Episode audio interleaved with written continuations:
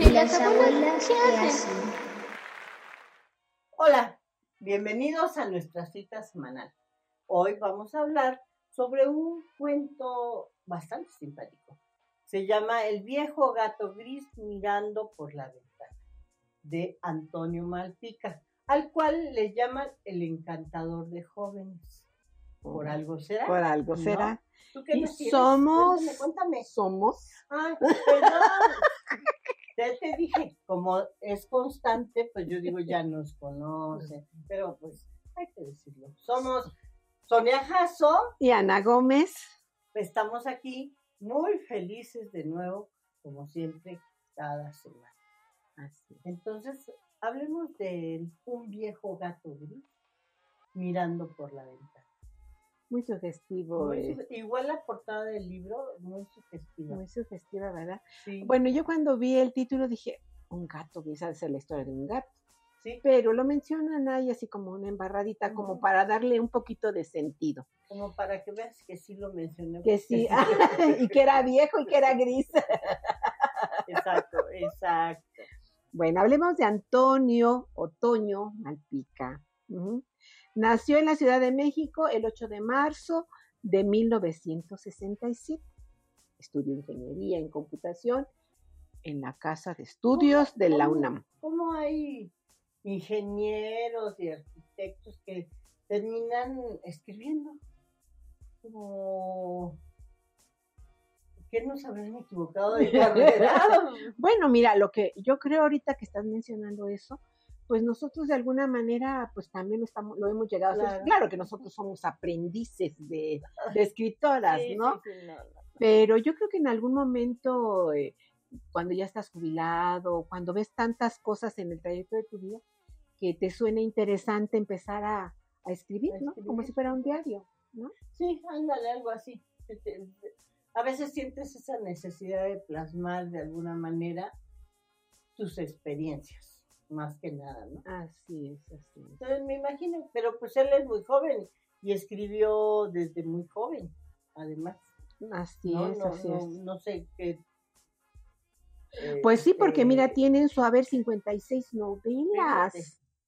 Y, y no de sé, diferentes editoriales, fíjate, nada más, de diferentes editoriales, Editorial Castillo, Editorial SM, Joaquín Mortis, Norma, Progreso, casi Naranjo. Todo lo que él trabaja es en- para niños, adolescentes, y entonces son eh, todas esas editoriales.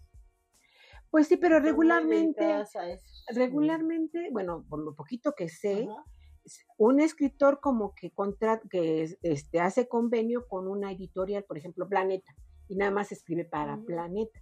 Pero en este caso, bueno, tiene muchísimas editoriales que le han publicado. Y tiene pues, 56 novelas, aunque sea para niños, yo siento que no es fácil. No, yo también siento que no es nada fácil. Y bueno, el ilustrador se llama, es Alba Marina Rivera, ajá, es de San. Petersburgo. Mm, ¿Qué Mm. tal? Te, te digo que yo creo que las editoras son las que hacen enlace, ¿verdad? Porque ella es del 74, también es muy joven, 10 años casi de diferencia. Ajá. Y se va a vivir a Cuba, esta chica, y eh, Ah, pues por eso. Entre los 10 y los 15 años estudió artes plásticas. ¿no? O sea, realmente sus, sus dibujos son muy bonitos, ajá, aunque nada más sean en blanco y negro. Sí. Están muy detalladitos. Fíjate que estaba viendo en el internet eh, cómo trabajan el, el carboncillo. Ajá. Y cómo van delineando y vi, vi, este hace poquito un reels en donde va a unas clases de, de dibujo y el, el maestro le dice tienen que hacer un dibujo cualquiera entonces eh, el personaje hace una, un rostro y pasa el profesor y le dice borra le da un trapo y le dice bórralo no entonces lo borra ahora vuélvelo a hacer no y lo empieza a hacer y vuelve a pasar el maestro y dice bórralo ¿no? Y entonces yo dije así no pues pobre, ¿no? y dice él que entre más él borraba, pues más iba siendo oscuro, o sea, como que sin sentido. Y ya al final, después de la tercera o cuarta vez, le da la goma y le dice, ahora ponle luz.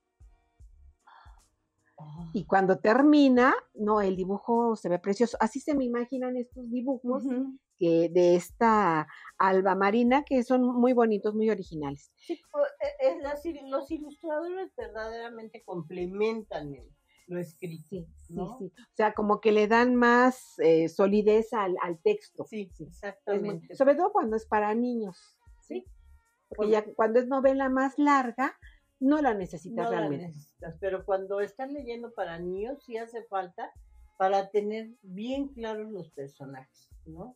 Bien, bien claros. Así es. Es alguna manera de motivar a los niños, porque bueno, ya sabes que este, que dependiendo la edad del niño, es el tipo de lectura. Por ejemplo, podemos hablar de la Iliada, ¿no? Y entonces, a pesar de que es el mismo, el mismo texto, digamos, ajá, para los niños de 6 a 10 años, tiene más ilustración que texto. Ah, sí, claro. sí. Conforme va avanzando la edad, hay menos, menos ilustración. Entonces, bueno, es más que nada para, para ilustrarlos e irlos introduciendo a los libros clásicos que no te gustan del todo. No, porque todo el mundo ya los ha hablado de ellos, este, tienen opinión de ellos, casi todo el mundo. Me gustan los nuevos, los jóvenes escritores que tienen mucho que decir y, y a veces los relegamos un poco. Bueno, sí, pero mira, a- partamos de que eh, las generaciones van de 10 en 10. Sí. ¿Sí? Ya nosotros cuántos años tenemos. ¿no? Entonces. ¿cuántas generaciones han pasado después de que nosotros éramos jóvenes? Ajá. Entonces, conforme ha ido avanzando, ha ido avanzando también la cultura, la tecnología, la idiosincrasia de la gente. Entonces, ¿no? ¿estás de acuerdo conmigo? Estoy de acuerdo, pero no debemos dejar atrás parte de la historia, de dónde se origina todo. no. Ajá, por ejemplo, yo puedo decirte que he, he oído y he medio ojeado lo de Cervantes, ¿no? El Quijote de la. Mancha. Ha habido canciones, ha habido textos para niños, para adolescentes, para adultos, y sin embargo, yo tengo ahí mi, mi, mi libro, que es de cuatro tomos, y no lo he abierto. Pero puedo decir, ah, la- lo más importante de, tontamente, ¿eh? tontamente, de Don Quijote. de Don Quijote es el molino y bla, bla, bla, ¿no? Pero en Pero sí, yo te podría decir que lo más importante es Sancho Panza. exactamente, pero no lo hemos leído. Yo sí. ¿Tú sí ya leíste el Don. Quijote? ¡Oh! ¡Ay, amiga! Sí lo leí. Yo no lo he leído, la En la secundaria lo leí. ¿Todo? Sí, todo me lo eché. Fue fue muy divertido, la verdad que fue muy divertido porque es muy importante de Sancho Panza y es muy importante Dulcinea. Sí. O sea, a ti te marcan como Don Quijote, es como el de Harry Potter. Harry. Potter es, es el nombre, ¿no? Y tú supones que el pe- personaje principal es Harry Potter. Pero sin sus amigos no lograría el ser Harry Potter, o sea, ser el mago que debería de ser, ¿no? O sea, a lo mejor así se me así. yo, eh, este, suponiendo solo, porque realmente me confieso, yo no he leído completa la obra de Don Quijote. Qué bueno que tú la leíste, porque no, yo. Sí, sí, es muy importante. O sea, sí los molinos de viento, porque dentro de su locura él piensa que son gente armada que lo viene a atacar y él tiene que defender su posición. Pero, este, pues es muy importante Sancho, porque Sancho alimenta esa imaginación de Don Quijote Y lo deja hacer. y lo deja hacer. Sí, yo también creo eso, aunque te digo, no he leído del Sí. todo. Pero regresemos al asunto que nos ya nos compete. estamos yendo lejos, como siempre. Como siempre. Bueno, este libro, que se llama Un viejo gato gris, efectivamente es una novela. No es de cuentos como hemos venido No, no, no, no, nosotros leyendo. Y bueno, ¿qué te pareció? Me gustó, me gustó mucho porque mm, como leí algunas cosas de sobre Toño Malpica que le gusta mucho lo sobrenatural y por ahí te va llevando, ¿no? Sin que parezca grotesco o una película de miedo o algo así, te da esa mm, como familiaridad de lo sobrenatural. Que puedes tenerlo o no puedes tenerlo. Porque Bueno, si recuerdas, el narrador es el abuelo. Ah. Bueno, ajá. Sincronicémonos. Sí, sí, sí, pues cuando empezaste a decir sobrenatural, dije, ¿dónde está lo sobrenatural? Por eso te dije, porque te vi tu carita. Bueno, po- po- la base de este cuento, o de esta novelita, Es, es en tercera Es- persona, es en tercera pero persona, pero es el abuelo. Ajá. Es el abuelo. Que ya, el abuelo ya falleció. murió cuando el niño tenía cinco años. Así es, sí, sí. ¿No? Gracias por ponerme en contexto. Qué bueno que ya hablamos el mismo idioma. Entonces, eh, eh, eh, de alguna manera, él trata de meternos en lo sobrenatural, aunque verdaderamente no es algo que te espante, no es este, como hay unas novelas inglesas para adolescentes que sí son más como de miedo. Esta no, esta te va llevando, yo creo que sin el abuelo la historia bajaría de como de nivel. Mm, sí, no, porque mira, es que no, no se nota tanto el abuelo. No, no, no. No, se, nota, en, en la voz, o sea, él va contando, va como yéndose un poquito hacia el pasado y se regresa al presente pensando en lo que pudiera estar pensando su nieto, Su nieto. ¿no? O sí, sea, realmente no es un narrador omnisciente, no. porque no sabe qué piensa el papá, no sabe qué piensa No, realmente no, el Nada niño. más ve las acciones de todos. Exacto, Él ve las es un, un narrador que está aquí nada más, pero sin saber toda la trama del. Sí, Pero, pero este me gusta también porque es una especie como de denuncia de, de las familias mode- modernas. Te decía el otro día, en el, en el otro este ¿Video? hablamos sobre el, también los cuentos de niños, sobre un video, que ya los papás ya no son papás. Porque o están metidos en el internet con un, con un teléfono, Ajá. ¿sí? Eh, o están trabajando demasiado, Ajá. ganando mucho dinero, con, como Don Conegundo, al que vean el video, y, pero ya los hijos tienen que ser más independientes, como que tú decides qué quieres comer, tú decides si vas a la escuela, tú decides que- cómo te quieres vestir, tú decides a qué horas te duermes, o sea, le van, van dando todas esas Opciones. opciones a los hijos.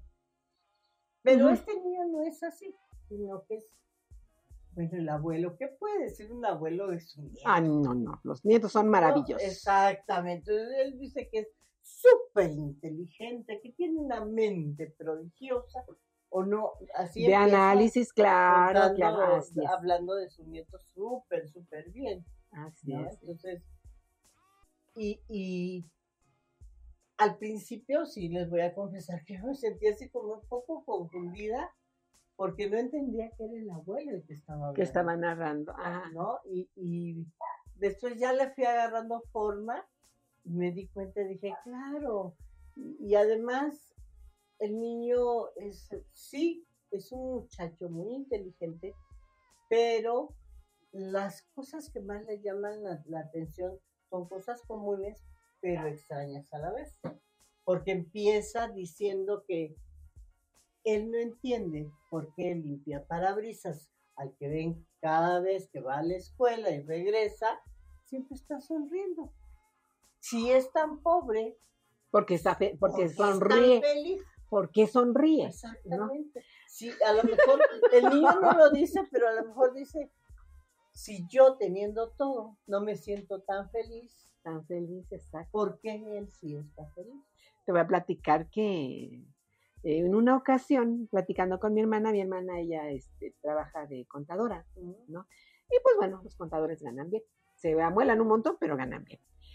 Y entonces, pues ella supuso, porque yo le decía que pues, no ganábamos tanto ahí en, en el trabajo, yo trabajaba en la universidad. Y entonces un día fuimos a una reunión y me acompañó. Y entonces ella observaba a todos, ¿no? Ya después dijo, ¿y ahora qué te pasó, no? Y me decía, es que yo los veo tan contentos Yo, pues, ¿qué tiene, no? Pues sí, no, no le veo nada de extraño. Es que ganan tan poquito que yo no pensé que fueran felices. y entonces, ¿qué, hermana? ¿Nos querías ver llorar? Sí. Ay, no ganó bien, no, pues no. Bueno, hasta los albañiles que ganan poco, pues, ¿cómo los ves trabajando? Hasta bailan, y cantan. chiflan y todo. Y eso es lo que este niño lo tenía Así es, ¿no? así es, sí, sí. Así sí. como tu hermana, desconcertados, ¿por qué son tan felices? Sí, sí. Sí, ¿por, por qué el- si la vida los ha tratado mal? Así ¿no? es, así es. Y, y, y así empieza el cuento. Y va desarrollándose de esa manera, va desarrollándose con el abuelo inconforme en muchas cosas que no puede solucionar realmente. Sí, porque el prototipo del papá, ¿cómo nos lo muestra? Exacto. Ahí, desde ahí también empieza eh, el mal familiar. Y la mamá en qué condiciones está también, también, ¿no? Sí, O sea, tienes dinero, tu ritmo de vida es diferente, el papá, pues bueno, siempre está trabajando, siempre está chambeando, y la mamá, pues este, en sus em, reuniones de sociales, reuniones so- sociales, Sí, sí, y bueno, pues dejan de lado pues al hijo y a la hija, ¿no? Pues que los cuiden la gente que, Las que- nanas, eh, que les ayudan ahí en casa. Y bueno, ahí inicia todo desde, desde esa parte, ¿no? Eh, bueno, ves el, el panorama que nos muestra el abuelo que ya falleció, ¿no?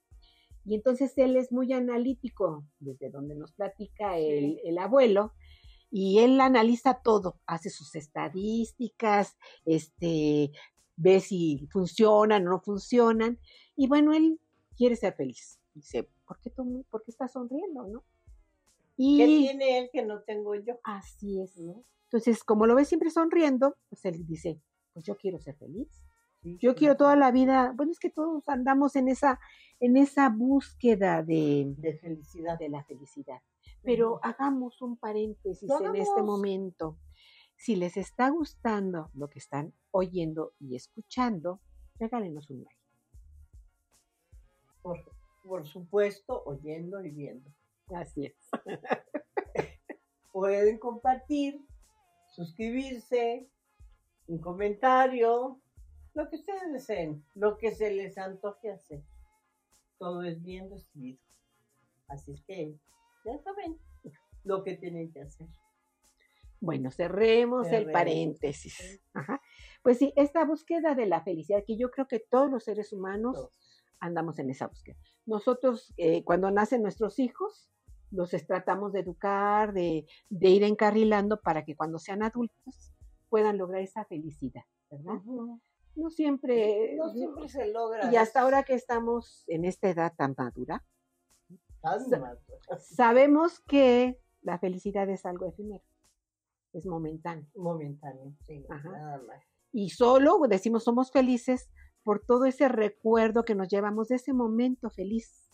¿sí? Sí, Pero este niño... por los momentos que nos buscamos, como ahorita. Somos felices. Ah, y yo, claro, eso sí. ¿No? Porque estamos haciendo lo que nos gusta. Entonces, nosotros buscamos la felicidad en momentitos. Pero vale la pena, vale la pena. Así es, así Eh, es. y y es, es de lo que se trata este libro. Lo, lo sobrenatural es porque el abuelo está metido ahí eh, queriendo arreglar la vida de su hijo, de su nieto y, y acompañarlo, sentir que darle, él dice como que quiere darle toda su sabiduría para que su nieto no sufra, porque es un, niño tan inteligente, su coeficiente es muy alto, él, pero yo lo veo así como que si a mí me preguntan cómo son tus nietos, yo los veo bellísimos, bellísimos. Inteligentísimos. Inteligentísimos, ¿no? Son lo mejor del mundo. A los demás, a los ojos de los demás, no les parecerá, pero a mí sí me lo parece, ¿no? A- hasta a los ojos de ellos mismos, porque ha habido veces que mi, mi nieta, la mayor, me dice, mira, es que esto que no me gusta, que no sé qué. Hija, yo te veo tan bonita, tan bonita, que no te veo un defecto. Pero, pero, bueno, uno siempre anda buscando lo mejor. Así es, así es. ¿no? Entonces, de esto se trata este libro y como siempre, Toño Malpica te va llevando tan lindo, tan de emoción en emoción, así, ¿no? Vas de emoción en emoción. Y, y no te esperas algunas cosas, luego otras das por hecho que van a suceder. Ujú. Sí, ve, este Toño que se llama Ma- Mario. Mario, se Mario, llama el personaje principal que tiene 11 años. Él, como está acostumbrado a hacer estas estadísticas, él junta los elementos, hace sus estadísticas y ve sus probabilidades, ¿sí? Y él cree que la felicidad se puede eh, lograr con esta fórmula, ¿verdad? Pero todos sabemos que la felicidad no es tan fácil como hacer un brebaje. no, no. No, no te la puedes poner como un perfume tampoco. Así es, así es. Entonces, este, Tienes que vivir, tienes que vivir. Tienes que, tienes que aprender a vivir y tienes que caer y tienes que rasparte para lograr entender dónde realmente está la felicidad. Sí. Sí, Así y, es. y tomarla para ti.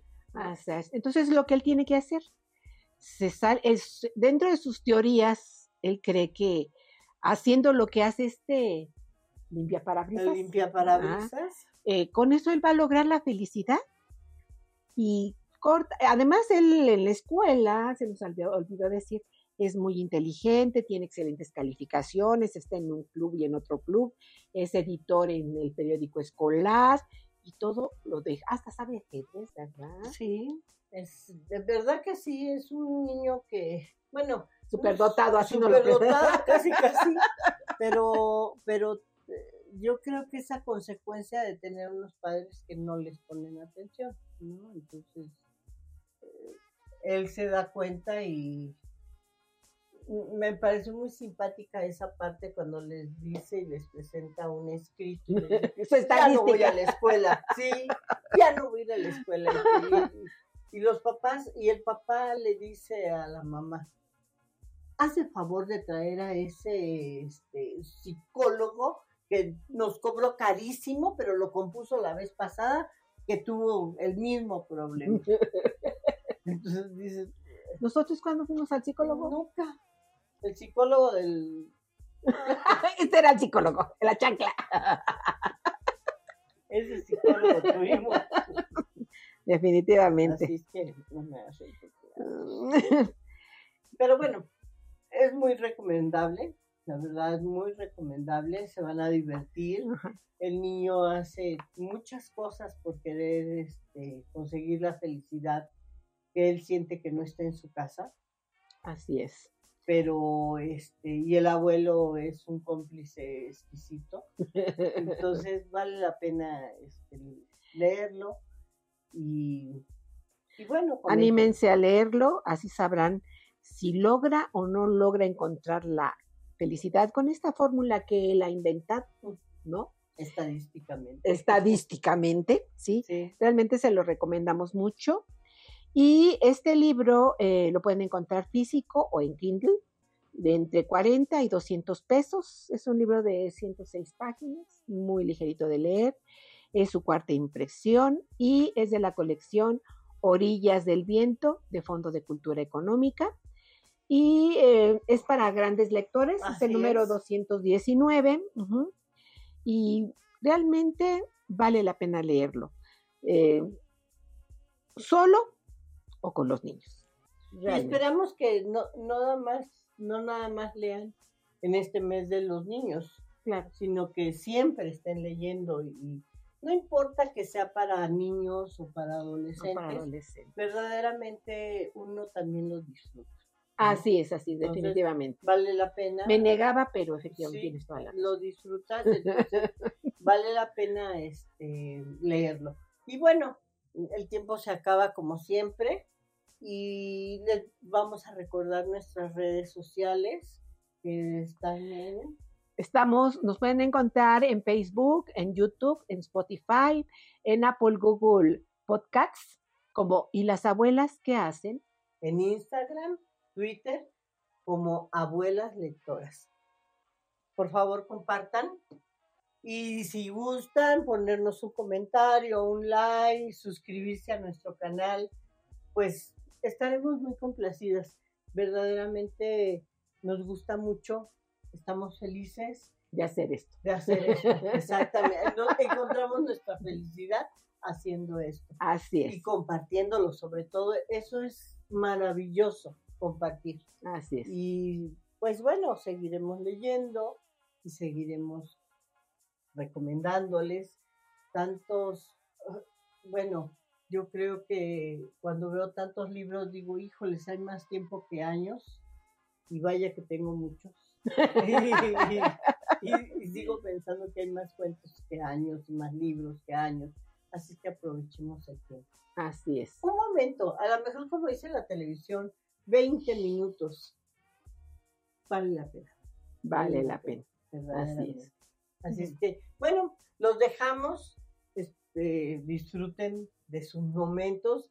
Eh, ya pasaron las vacaciones, ya han de estar en la corredera de la escuela y de Tareas. tareas y cosas, pero disfruten. Nosotras nos les, les provocamos a que lean y les decimos que el próximo viernes nos veremos nuevamente. Todos los viernes a las 12 del día sale un nuevo video. Así es. ¿Y las Gracias. abuelas?